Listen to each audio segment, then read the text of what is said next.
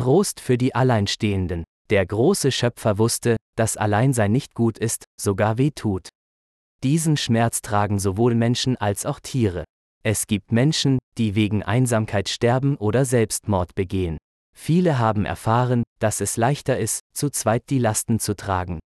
Auch Freude zu genießen ist wesentlich schöner zu zweit, vielmehr noch in einer Gruppe. Solche Gruppen aufzubauen ist nicht einfach. Das weiß jedermann. Hier entscheidet der Flair des Einzelnen, sein Interesse, die Einstellung zum Leben, auch die Religion kann dabei eine große Rolle spielen und so weiter. Im Plan Gottes war das Alleinsein nicht angedacht.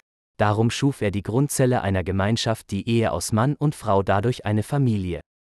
Ein gravierendes Beispiel dafür ist Gott selbst. Denn auf seinem Thron sitzt er nicht einsam oder alleine. Und um den Thron waren 24 Throne und auf den Thronen saßen 24 Älteste, mit weißen Kleidern angetan, und hatten auf ihren Häuptern goldene Kronen. Und sieben Fackeln mit Feuer brannten vor dem Thron. Das sind die sieben Geister Gottes. Und in der Mitte am Thron und um den Thron vier Wesen. Und vor dem Thron war es wie ein gläsernes Meer, gleich dem Kristall. Und ich sah, und ich hörte eine Stimme vieler Engel um den Thron und um die Wesen und um die Ältesten her, und ihre Zahl war zehntausend mal zehntausend und vieltausend mal tausend. Offenbarung 4,4 bis 6, 5,11. Eine genaue Analyse vom Erschaffen der ersten Menschen, und Gott schuf den Menschen. Und schuf sie als Mann und Frau. 1. Mose 1,27. In diesem Ausdruck finden wir gleichzeitig Singular und Plural. Genau gesagt, im ersten Adam sind gleichzeitig zwei Personen präsent, obwohl die Eva nicht sichtbar war. Darum wünschte sich Adam für sich seinesgleichen. Als dann Gott aus der Adamsrippe die Eva schuf, rief er begeistert, voll Freude. Da rief der Mensch aus. Diese endlich ist es. 1. Mose 2.18.20-23. Dieser Ausruf Adams beweist, dass es nicht leicht ist, allein zu sein.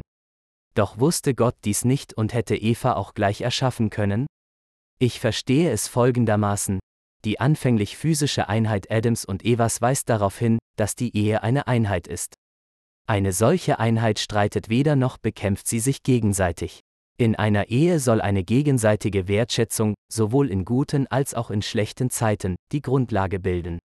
Alle diese Streitereien, Kämpfe und letztlich auch die Scheidungen, sind Folge der Sünde. Diese sind aber nicht die einzigen Folgen der Sünde. Es gibt auch Menschen, die mit ganz kurzen Beinen und Händen geboren sind, blind oder stumm, immer wieder unter großen Schmerzen leidend, die ohne Eltern und sicherem Haus auskommen müssen. Ich bin oft tags und nachts körperlich mit unerträglichen Schmerzen belastet. Wenn ich aber Menschen ohne Beine oder mit ganz kurzen Händen sehe, solche, die sich mit einem Blindenstock den Weg ertasten oder in der Gesellschaft nicht besonders wahrgenommen werden, weil sie gehörlos sind, und schließlich die schwerkranken, verwitweten oder abseits stehenden, wenn ich alle diese sehe, sind mir meine körperlichen Hindernisse und seelischen Leiden leichter zu ertragen. Ja, und dann gibt es da die vielen Singles, die alleinstehenden, weil sie nicht den geeigneten, liebenden Partner gefunden haben. Alles oben genannte kann gegen die Einsamkeit eines leidenden Singles äußerst behilflich sein. Denn sie können erfahren, dass es Menschen gibt, die sogar mehr als sie selbst leiden. Für diese verzweifelten Seelen gibt es noch einen weiteren, erfreulicheren und herzstärkenderen Trost und Balsam. Die Vision der neuen Erde. Denn wisset wohl, ich werde einen neuen Himmel und eine neue Erde schaffen, so dass man der früheren Zustände nicht mehr gedenken wird und sie keinem mehr in den Sinn kommen sollen. Es soll dort als denn keinen Säugling von nur wenigen Tagen und keinen Greis mehr geben, der seine Tage nicht voll auslebt. Wenn sie Häuser bauen, werden sie auch darin wohnen und, wenn sie Weinberge anlegen, auch deren Ertrag genießen. Nicht vergeblich sollen sie sich abmühen und nicht Kinder für jen Tod zeugen, und ihre Sprösslinge ihnen erhalten bleiben. Der Herr hat es verheißen. Jesaja 65, 17.20-23.25, Elb. Auch noch dies. Und der Wolf wird beim Lamm weilen und der Leopard beim Böckchen lagern. Das Kalb und der Junglöwe und das Mastvieh werden zusammen sein, und ein kleiner Junge wird sie treiben. Und der Säugling wird spielen an dem Loch der Viper und das entwöhnte Kind seine Hand ausstrecken nach der Höhle der Otter. Jesaja 11, 6.8, Elb. Info. Das Buch Jesaja ist teilweise in Form einer Poesie geschrieben. Auch Tiere werden dann gebären. Mastvieh ist gleich eine Bezeichnung aus der alten Welt für das Hausvieh. Für Singles, die diese Botschaft kennen, ist die Zukunft voll Hoffnung, denn sie haben aus dem Wort Gottes der Bibel gelernt, dass auf der neuen Erde ihr Leiden als Single nicht mehr sein wird. Sie werden Häuser bauen, Gärten pflanzen, Engel zu Freunden haben, in den weiten Kosmos reisen. Ihren Retter, und jetzt auch den König, persönlich schauen und ihm von Herzen danken für dieses unbezahlbare Geschenk und Glück auf der neuen Erde. Ein Glück, das sie nicht alleine, sondern mit eigenen Familien, ihren Gefährten und eigenen Kindern genießen werden. Sie alle zusammen, als die Krone der Schöpfung Gottes. Gegen diese klare biblische Lehre werden Zitate aus anderen Quellen geholt und als Maßstab des Glaubens aufgestellt. Auf solche Weise ist es unmöglich, biblische Wahrheit aufzuzeigen, zu erklären und ernst zu nehmen. Im Weiteren wird behauptet, dass alle prophetischen Aussagen im Ed, die dem Leben auf der neuen Erde zugeordnet sind, in Wirklichkeit für das alte Israel, hier auf der alten Erde gelten, in der Voraussetzung einer völligen Bekehrung des Volkes Israels. Hier ist Folgendes anzuwenden. Eine solche Behauptung erniedrigt den allwissenden Gott. Ein Beispiel, jemandem gegenüber würde ich behaupten, dass er gut ans Ziel kommt. Dies bekräftige ich noch mit einem Nachdruck. Glaube mir. Später stellt sich heraus, dass er einen Unfall gebaut hat. Mit vielen Vorwürfen begegnet er mir später, unter anderem mit den Worten, Deine Vorhersage war nichts wert. In meiner Verteidigung würde ich dann sagen, Tja, wärst du nicht so schnell gefahren. Welche Antwort könnte ich demnach erwarten? Solch ein Prophet kann jeder sein. Auch Gott, ein aussagekräftiger Beweis, dass es sich bei der obigen Schilderung der neuen Erde nicht um das alte Land Israel handelt, sind die Anfangsworte. Denn siehe, ich schaffe einen neuen Himmel und eine neue Erde. Jesaja 65,17.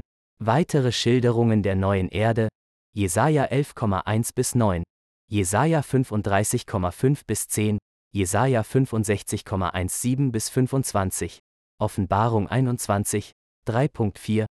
Die Aussage in Lukas 20,34 bis 36 scheint alles bisher Geschilderte auf den Kopf zu stellen. Bei der Lösung dieses Problems gilt, die Bibel darf sich nicht widersprechen. Hier ist ein genaues Lesen dieses Abschnittes ganz wichtig. Vor allem handelt es sich hier im Kontext um das Sterben. Die Frau, um die es sich da handelt, würde nicht siebenmal heiraten, wenn nicht das Sterben ihrer Männer wäre. Auf die Frage, mit welchen dieser sieben Männern sie auf der neuen Erde leben werde, ist die Lösung die Aussage Gottes gleich am Anfang der Erdgeschichte. Er gab ihnen zur Antwort, Habt ihr nicht gelesen? 1. Mose 1,27, dass der Schöpfer die Menschen von Anfang an als Mann und Weib geschaffen und gesagt hat, 1. Mose 2,24 Darum wird ein Mann seinen Vater und seine Mutter verlassen und an seinem Weibe hangen, und die beiden werden ein Fleisch sein? Also sind sie nicht mehr zwei, sondern ein Fleisch. Was so mit Gott zusammengefügt hat, das soll der Mensch nicht scheiden. Matthäus 19,4 bis 6.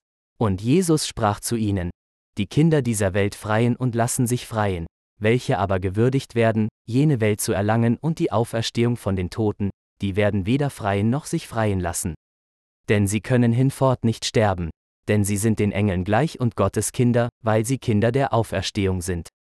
Lukas 20,34 bis 36. So ist es klar, dass sie auf der neuen Erde dem Engel im Nichtsterben gleich sind. Wohin führt das Ergebnis dieser Studie hier? Auf der neuen Erde wird geheiratet. Aber nicht durch Freien, das heißt nicht durch ein Hier oder da versuchen oder ausprobieren, sondern durch die Zusammenführung Gottes von Mann und Frau, das hat seinen Sinn. Eine Ehe ist gültig lebenslang. Auf der neuen Erde werden Menschen zwar sündlos sein, jedoch mit unterschiedlichen Charakteren, sonst würde die ganze Welt sehr freudlos langweilig sein wie mit serienmäßig fabrizierten Marionetten. Darum hat Gott diese wichtige Wahl für ein glückliches Zusammenleben, das für immer bleiben muss, sich selber vorbehalten. Aus Liebe, da er die Menschen durch und durch kennt und weiß, wer der entsprechende, geeignete Partner ist. Einen gravierenden Hinweis für die Familie auf der neuen Erde beinhaltet das Moralgesetz Gottes. Wie bekannt, ist das Moralgesetz Gottes die Grundfeste des ewigen Thrones Gottes. Dieses Gesetz hat seine Gültigkeit im ganzen Universum nicht nur für unsere Erde, wie das die spekulativen Theologen behaupten. Dementsprechend verbietet Gott die kleinste Änderung in demselben. In diesem Moralgesetz lautet das fünfte Gebot wie folgt, Ehre deinen Vater und deine Mutter. So ist die Familie schon in der Grundfeste des Thrones Gottes verankert, der für alle Ewigkeit bestehen bleibt auch das fünfte Gebot, das auf die ganze Familie zutrifft und feststeht. Recht und Gerechtigkeit sind die Grundfeste deines Thrones. Psalm 89,15 Denn ich sage euch, solange Himmel und Erde nicht vergehen, wird auch kein einziger Buchstabe und nicht ein einziges Strichlein vom Gesetz vergehen. Matthäus 5,18 Auch das fünfte Gebot nicht, das das Bestehen einer Familie beschirmt. Danach werden wir, zusammen in den Wolken emporgehoben, dem Herrn entgegen, und dann werden wir alle für immer bei ihm sein. So tröstet euch mit diesen Worten untereinander. 1. Thessalonicher 4, 17.18 Auf der neuen Erde besteht das Volk Gottes nicht aus Geistern auf Wolken, mit Palmen und Hafen in den Händen, sondern als Familien in einer realen Welt ohne Sünde und deren Folgen. Ihr Alleinstehenden, ihr könnt euch schon jetzt und heute eine schöne, zukünftige, biblische Welt mit eigenen Häusern, Gärten und Familien, in munteren und fröhlichen Gesprächen untereinander bunt ausmalen. Schon heute könnt ihr mit fröhlichem Frohlocken unserem liebenden, großen Gott und Vater und dem Herrn Jesus danken und zujubeln.